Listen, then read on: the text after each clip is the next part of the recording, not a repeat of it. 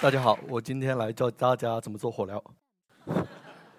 我叫曾鼎，然后现在在丁香医生工作。先跟大家说声抱歉，我今天是准备了四个关于疾病的故事，但是我有点感冒，待会咳嗽可能有点控制不住，请大家见谅。呃，从权健开始说起吧。这篇文章是在二零一八年年底发布的，后来事情的进展大家可能也都知道了。权健这家公司呃倒掉了，然后老板也进去了，然后整个保健品行业也掀起了一场地震。然后国务院还因此发起了一个百日保健品专项的一个整治行动。那这篇稿子出来以后，影响很大，然后有很多人就在网上打听那个作者的来路，还有人觉得是不是丁香医生可能事前是不是得到了什么政府部门的授意，所以后面的后后来的这种后续处理才会这么快。那其实对于丁香医生来说呢，这个平台一直是希望为读者提供健康的、靠谱的信息。对于我来说呢，写这个东西跟我以前写的东西在操作上，它其实没有什么太多的区别。我大学是在上海交大念的是一个工科，但是因为兴趣的关系呢，我毕业以后就做了媒体。然后我先是在果壳网工作了一年，然后又后来又在凤凰周刊做了六年的一个记者。这个是我家里的一些书，我不是学医的，但是可以看到，像像这本《默克家庭医学手册》，是一本非常靠谱的一个科普著作。翻来覆去非常有用，然后像这样的上千页的这种皮肤病学的一个著作，大家看画面可能会觉得有点瘆人，有点有点恶心，但是在我看来，我会觉得非常有意思，非常长见识。然后，因为对健康报道领域的这么一种很非常浓厚的一个兴趣，觉得里面有说不完的话题，找不完的故事。这些年来，我基本上是一直是在做跟医疗健康相关的报道。我写过麻风病，写过精神病，写过近视眼，写过药物性肝损害。然后有一次，我因为在医院里面经历了一个非常痛苦的一个场景，然后我就发觉中国的医院好像对推广无痛消化内镜这个事情很不上心，然后就顺手写了一个报道。回到权健这篇报道，这个故事最开始是怎么怎么来的呢？是在二零一八年年初的时候，我当时过春节回老家。然后我在湖南湘雅医院的一个急诊科医生的一个同学，他就跟我说了这么一段事情。他说他的家人最近在一家叫权健的公司做保健品的推广，然后他作为一个医生，一眼就其实能看出来那些所谓的产品有多么的不靠谱。然后他还给我发来他拍的一个照片，都是那因为火疗烧伤，然后送到急诊室去去诊断的一些受害者。然后他把这个把这些东西告诉我之后，我就记住这家公司。然后我就在地图上搜了一下这个公司，发现就在我家那个县城，它就有两处门店，但很不走运。当时去门店的时候，春节就关门了。然后其实也没有了解到很多一手的信息。到了后来的时候，我们丁香医生的同事有有一次就聊起，就说我们的后台其实接收到过大量的由读者提供来的一些咨询。对于对于这家公司的咨询，对于这家公司保健品和火疗的一个咨询，还有很多对于这家公司的一个控诉。那听到这个事情以后呢，我就在地图上又搜了一下这家公司，发现像北上广深这样的大城市，地图上都是几十个小红点，就意味着有几十个权健相关的这样的一个门店。那在全国更广泛的县城一搜的话，你会发觉，从新疆的乌鲁木齐的那些县城下面的县城，到南方北方的，基本上每个县城都会有它的一个。一个分支的一些一些门店，因为因为这个事情，我们就决定好好研究一下它了。然后越往深处了解呢，就会越觉得是触目惊心。然后最后呢，我们找到接触了很多受害家庭。同样的，我们也去了天津权健公司的一个总部，这是我们在权健的公司两天一夜参加的一个培训。这个现场是由两千多人坐得满满的，台上都是这个权健的某一个经销商系统的一批领导人。然后这个领导人的最大的那个老大告诉我们是说，他的整个团队是有七万人的一个规模，但是这个老大本身是一个什么样的人呢？他是一个六十多岁的一个老老人，然后是个农民，但是在传在直销行业他做了一二十年。台上的这些人大部分是来自一个叫河北河北的一个叫涞源的一个县城，都是属于亲戚带亲戚，朋友带朋友，然后逐渐发展起来。壮大规模的，整个经营的模式，大家可能看新闻也都知道，就是贩卖贩卖健康、贩卖致富的这种梦想。那就是这么一个模式，它在中国其实是无往而不利的。在了解到这么多的信息之后，我们就把报道就花了两个月的时间调查，然后写稿，然后就发出来了。最后这一年一连串的这种波动呢，是之前也没有料想到的。我们自己的感觉就是说，发现了一泡脏水，然后往脏水里面砸了一块石头，然后这池子居然最后炸了，原来是个沼气池，那就是这样一种感觉。那在事前的话，其实我对于我来说，我是什么准备都做好了，也做好了，因为这篇稿子可能会给公司惹上麻烦的准备，但就是没有做好它会倒掉的准备。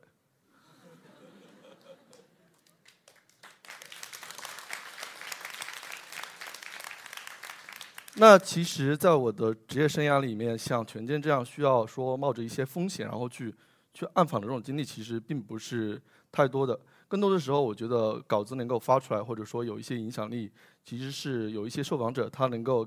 有善意，或者说他能够站出来说话。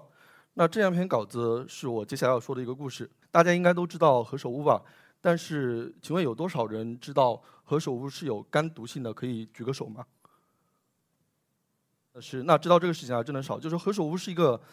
使用非常广泛的一个中药，但是呢，它的肝脏毒性它是近些年来才开始引起重视的。那因为何首乌的这个问题，你去搜新闻你会发现，经常有老人、有小孩、有大学生，甚至有海归的这样的白领，然后因为吃何首乌，为了乌发，为了养生保健，然后吃出了肝损伤，甚至吃出了急性肝衰竭，然后死掉这样的新闻。那这篇稿子其实说的是一个什么问题呢？就是说，包括何首乌在内的一大批中草药，它的这种肝损伤的风险，它在中国其实是被广泛漠视掉了。那这篇稿子的一个核心的一个线索来源就是中国的肝病医生。那其实，在临床来说，中药造成的肝损伤，它真的不是一个什么新鲜的话题。但是为什么肝病医生会对这个事情这么介意呢？就是说，中药它所造成的肝损伤问题，它是一个非常隐秘、一个复杂的一个事情。药物性肝病，它是一个排除性的诊断，你必须像把其他所有可能引起肝病的这些病因一一排除，像什么病毒啊、肝炎啊，慢慢排除，最后锁定了这个凶手到底是谁。然后在这个过程中，他们发现中草药的这种疑凶是特别难寻的。那这是来自解放军三零二医院一个医生做的这么一个调查，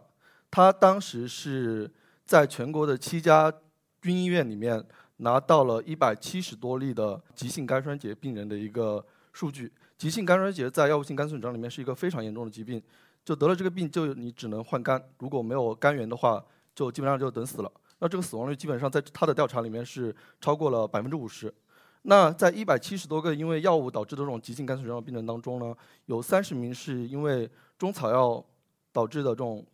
急性肝衰竭。那大家看这个表会会注意到，他们吃这个药是为了干什么呢？有九个人是为了治皮肤病，有六个人是为了治疗上呼吸道感染，就是所谓的感冒。那为了这样简单的毛病，然后吃中药，然后丢了性命，那对于肝病医生来说，他觉得这个事情是是不可理解的。在稿子里面有大量的这种案例和数据，这一个是来自安徽的一个。医生所做的一个调查是在零七年前后，他其实做了两个阶段的调查。第一个阶段的调查是针对一个急性肝损伤的一个病人，中药引发的药物性肝损伤病人当中所占的一个比例；另外一个是针对的重症肝损伤。那他的数据就发现，有百分之二十点六是中药是占了百分之二十点六的那个急性肝损伤，有百分之二十八是占了那个重症的肝损伤。重症肝损伤就包括刚刚说的那个急性肝衰竭以及其他的一些非常严重的一些肝病。大家其实可以注意到这张图里面，除了中药占了百分之二十，其他百分之七十都是由于西药引起的。那西药在这里面，它其实是做了一个分类的，有抗结核药，有抗生素，还有其他乱七八糟的药。那对于肝病医生来说，他觉得西药它引起的这些问题，像抗结核药，他为了治疗结核病，病人没有办法，他他必须得用这个药，他必须要考虑这个收用药的收益和风险。但是病人在用这个药的时候呢，其实医生是会提醒他，你要去注意你监测你的肝功能的。那对于这些医生来说，总体来说，中药还是一个隐秘复杂的问题，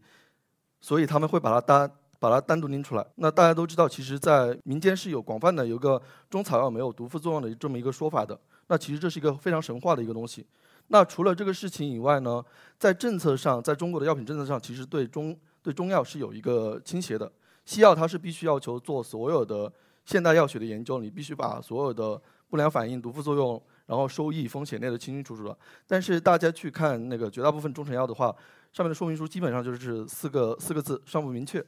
那因为这么一个问题，它就助长了一个用药的风险。可能有些人会说，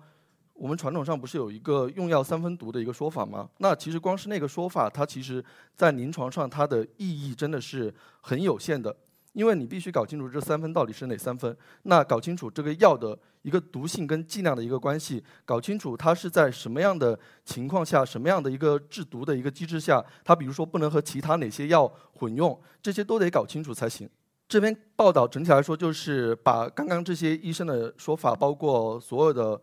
所有的、所有的对于医肝病医生做的采访，对于中药专家做的采访，然后。揉到整个报道里面去写出来的，它是在二零一四年发出来的。它的它当时我们有同事做了一个统计，就是说在微信公众号上未经授权转载的都有二十多个十万加。在过去几年，因为这个稿子反复传播，然后我得到说法，听到的肝病医生的说法是，这个稿子对于临床的一些中药的研究，包括中医药学界出台的一个中药肝损伤的一个临床的诊断指南，包括政府部门的一些文件，它都是有一些推动作用的。这个是二零一八年的一个中国药监局发布的一个东西，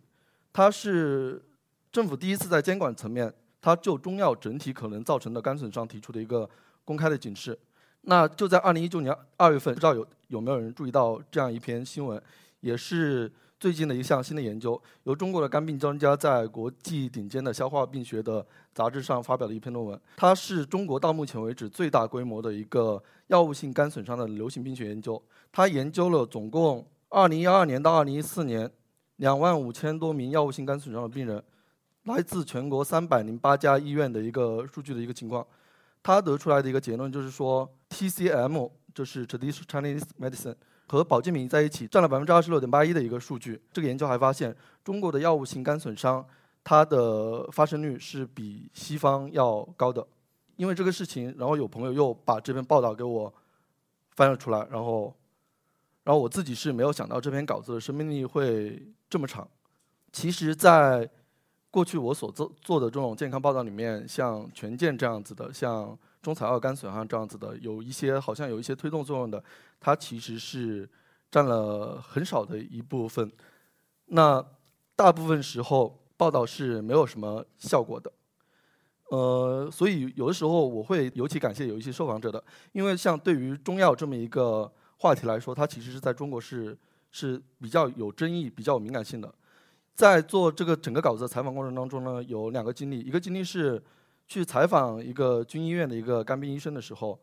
电视台的那个采访的机器都已经架到办公室门口了，都已经反复约定好了，约终于约下来了，但最后一刻被叫停了。那除了这样一个事情之外呢，还有另外一个事情，当时在稿子里面。以实名身份出现在稿子里面的有一个中医药的一个老专家，但他是因为退休了，所以说话就会大胆一些。我这篇稿子出来以后，他跟我诉苦说，因为批评中医业教批评中医药界自己人的这种关系，他被卫生部门的高级官员就直接在座谈会上点名，他也直接说承受了很大的压力。那其实在中国来说，中草药这么一个话题啊，它因为情感的，它因为传统的，它其实背负了太多它不应该。本不应该承载的东西，那在中国，中医保发展我国传统医药是被写进宪法里面的。中药背后是有一个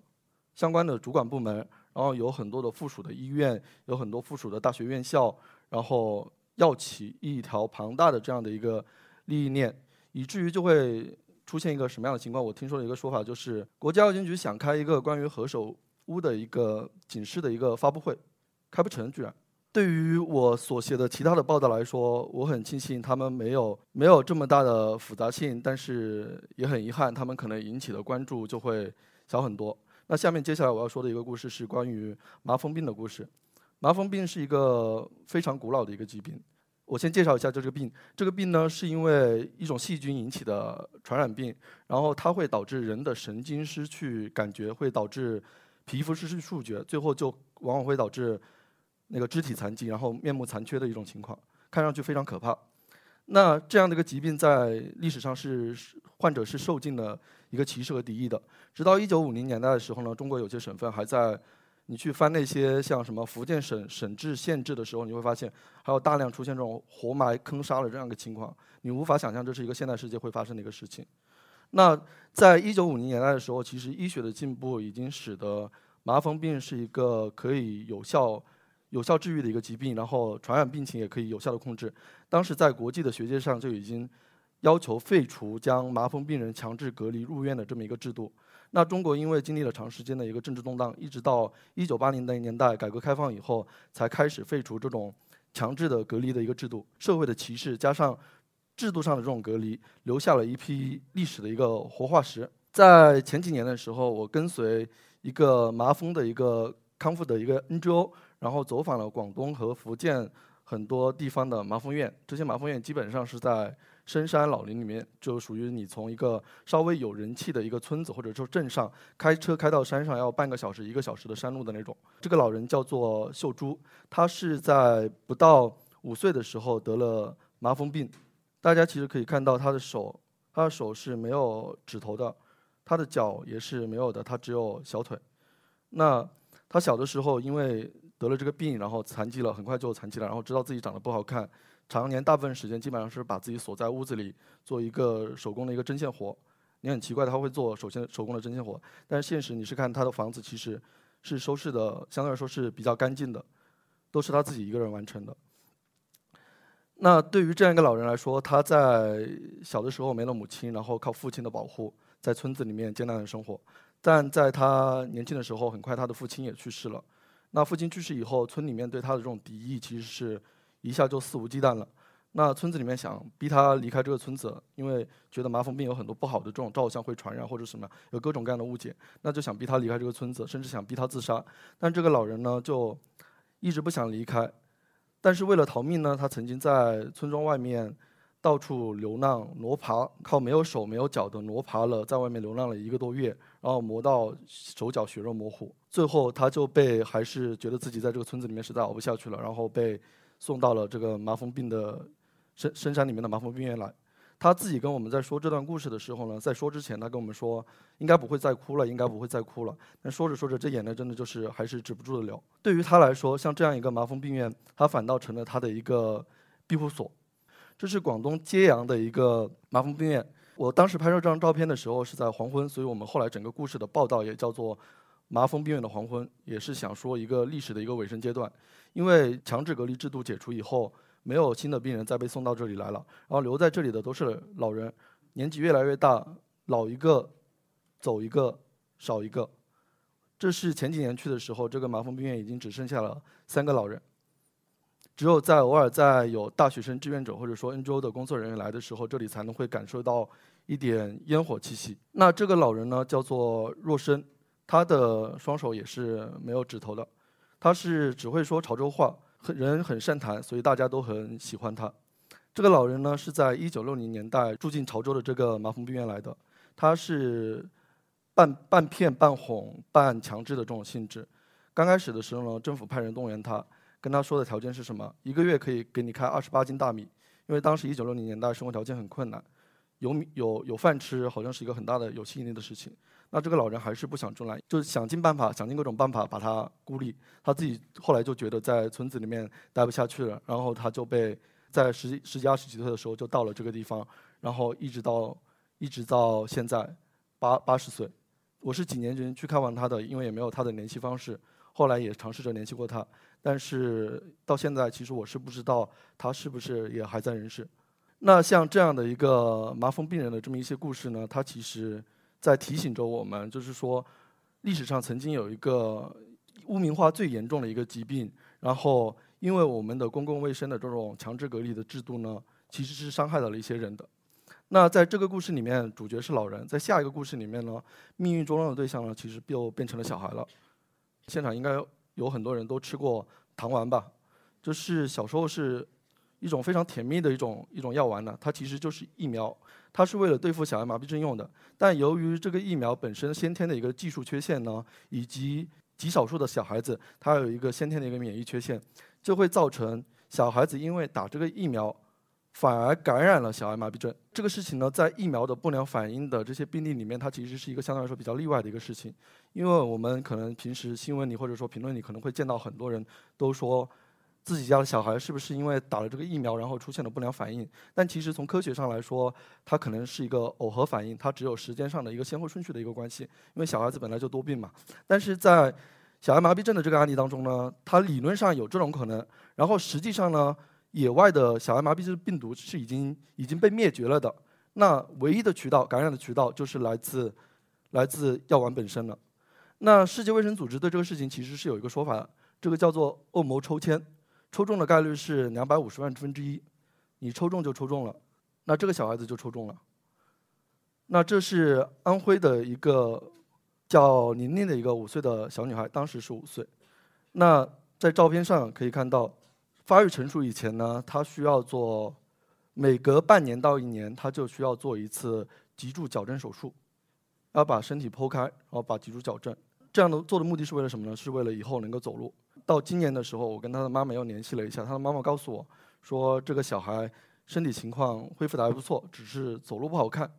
那他说的轻飘飘了，但是因为我之前跟他有过很长时间的接触，那其实知道这些家庭像这样的家庭，他在因为这么一个病之后，他在为了这个病所做的诊断、治疗、赔偿上，他他们是非常辛苦的。我当时在安徽采访的时候，采访了一个星期。最后一天要走的时候，有三三三四个外地的家庭，最后一天听到我来了，然后就连夜开着车就过来了，就为了希望跟媒体诉个苦，因为有的家庭他在为了这么一个小孩子的事情上，他是花了十多年才要到一个诊断的，这个过程是非常艰辛的。过去他们其实是并不知道彼此的存在的。在两千零六年的时候，一群家长在北京儿童医院带着孩子看病的时候，突然发现了彼此的存在。哦，就说原来你家小孩也是因为糖丸导致的呀，然后这些家庭才开始互相的认识起来，抱团取暖，然后有了一个越来越大的一个规模。在中国，我们并不知道实际的这些家庭到底有多少例，但是理论上按照世界卫生组织的那个算法呢，二百五十万分之一。然后从两千年以后到一直到两千零十六年，就是从糖丸退出的那一刻，糖丸后来被换成了。风险更低的注射疫苗，所以叫最后的糖丸受害家庭。到两千零一十六年的时候，中国儿童服服用的首例糖丸总的数量大概是两亿颗。那你按照这个数量计算的话，中国因为糖丸导致的小儿麻痹症的这么一个家庭的数目大概是几百例。理论上，这些小孩子每天要做一千个小板凳的这种台上台下，然后或者说蹬脚的训练的这种康复训练的这样事情。就是为了以后能够走路能够正常一点、好看一点，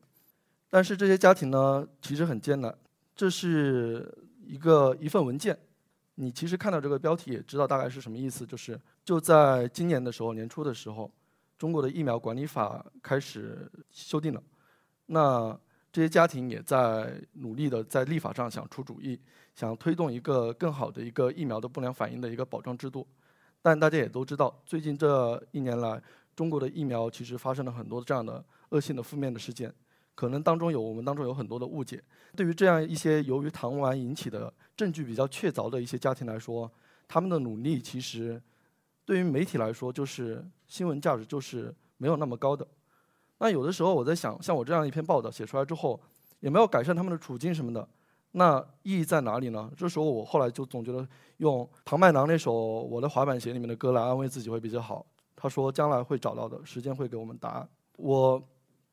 入行以后做了这么多健康报道，我其实特别感兴趣的有两大块，一块是像权健中草药肝损害这样的报道，它其实是跟公共利益有关系的，它是需要写作者或者说包括发布的机构，它是需要有一些担当的这些像勇气的。那除了这样的事情的话，另外的像麻风病疫苗这些话题当中，它其实涉及到一个。大部分人的利益和小部分人的利益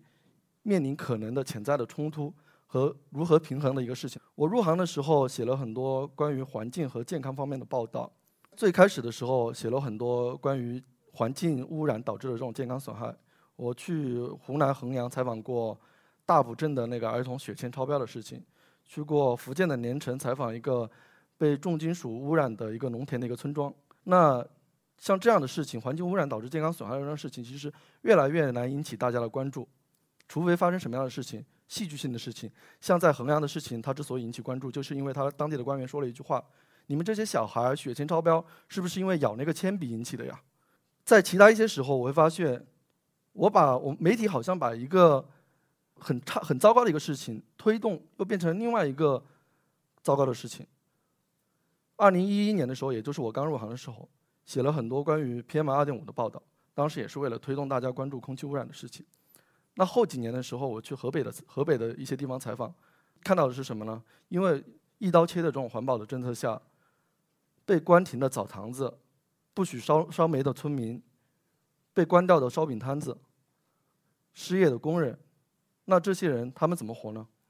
那你经历了这样一些事情以后，这是媒体会给你打的一些鸡血。那现实可能不是这样子的，现实是这样子，可能更符合意大利作家艾科说的一段话。叫过去三十年发生了许多可怕的事情，我们听闻之后却仍然很冷漠，这才是真正的悲剧。新闻并没有像他们应当所做的那样影响我们。那这是一个还蛮让人可能会有人觉得让让从业者觉得有点有点糟糕的一个事情。更多的时候用这样一句话来暗示自己，这句话在医学界很有名，叫做“偶尔去治愈，常常去帮助，总是去安慰”。我们丁香医生的深度报道的公众号也叫做“偶尔治愈”。那对于我个人一个从业者来说，我想说的是，做健康报道，你总是尽量去关心这个时代重要的、瞩目的，或者说被忽视的那些话题，然后尽自己的所能去时常记录当中的其其中的人和事。那如果能真的能有什么推动或者改变，那将再好不过。那如果说什么都没有改变，如果说像权健那样的报道，它发出来之后，他，只给我们惹了一桩官司，那我们所做的事情还有价值吗？我觉得不是这样的。就即使一篇稿子它没有成为爆款，只有千百个人阅读，它没有任何推动改变，但我觉得我们还是要相信记录的力量吧。谢谢大家。